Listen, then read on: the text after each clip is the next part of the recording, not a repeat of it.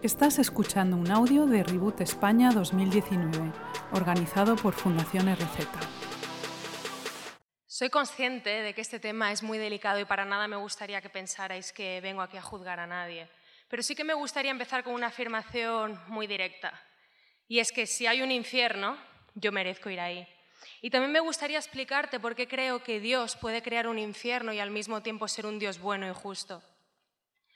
Mírate, en el siglo donde vivimos, en el siglo XXI, el siglo de la sofisticación, eh, consideramos el infierno como algo remoto, incluso como algo cómico. Hay un capítulo de Los Simpson en el que Homer va al infierno por el hecho de haberse comido el último trozo de un donut. O a veces he visto a gente con una camiseta que ponía, he estado en el infierno, pero estaba muy lleno, así que he vuelto. Es como si no le damos importancia al infierno, es algo divertido. Pero la Biblia habla del infierno de una forma muy diferente a esta. La Biblia dice que el infierno es un lugar separado de Dios y de todas las cosas que provienen de Él. Es decir, de toda la felicidad, de todo el amor, de toda la compasión, de todo el perdón, de toda la alegría. Es terrible. Pero, ¿por qué Dios crearía un lugar así? ¿No nos ama Dios a todos?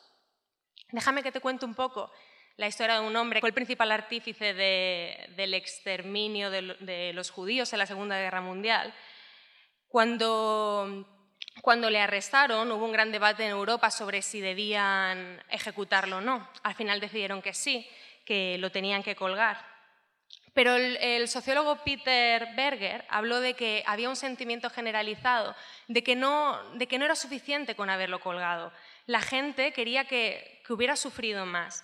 Es como que todos tenemos la sensación de que el castigo humano no es suficiente para según qué atrocidades y barbaridades que pasan.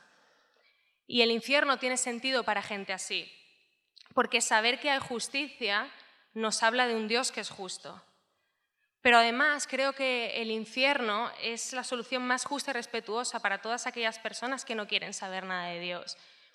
¿Por qué querría una persona que ha estado 70 o 80 años de su vida sin querer saber nada de Él pasar una eternidad con Dios? Porque pensado de esta forma, me da la sensación de que el cielo entonces sí que sería un verdadero infierno para ellos. Pero quizá te estás preguntando, bueno, Eli, ¿y no puede Dios perdonarnos a todos y ya está? Pero lo que ocurre es que el perdón siempre, siempre, siempre exige un precio que hay que pagar. Por ejemplo, si alguien coge y me insulta, yo puedo perdonarlo, pero hay un precio psicológico que yo tengo que pagar. O cuando, o cuando alguien coge y me rompe el ordenador, yo puedo perdonarlo, pero hay un precio que estoy esperando que la persona que, que lo ha roto lo pague. Porque aunque haya, aunque haya perdón, siempre se tiene que pagar un precio. Y sabes una cosa, yo también he hecho daño, yo también he sido egoísta, también he maltratado, también he mentido y también tengo un precio que tengo que pagar. Y merezco pagar por ese daño que he causado. Pero Dios decide abandonar su trono y venir en la persona de Jesús y pagar por mi egoísmo y perdonarme. Y lo decide hacer por mí, para poder tener una vida eterna no separada de Él. Y como dije al principio, yo merezco el infierno, pero Jesús ha pagado por mí.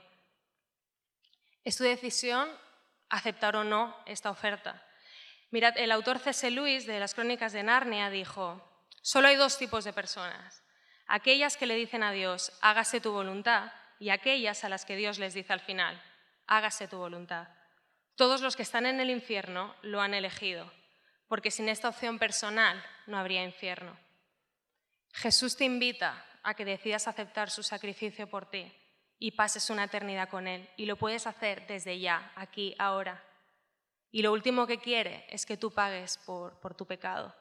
Jesús te está ofreciendo un camino mejor. Gracias por escuchar este audio. Para más recursos, busca Fundación RZ en redes sociales o visita nuestra web fundacionrz.es.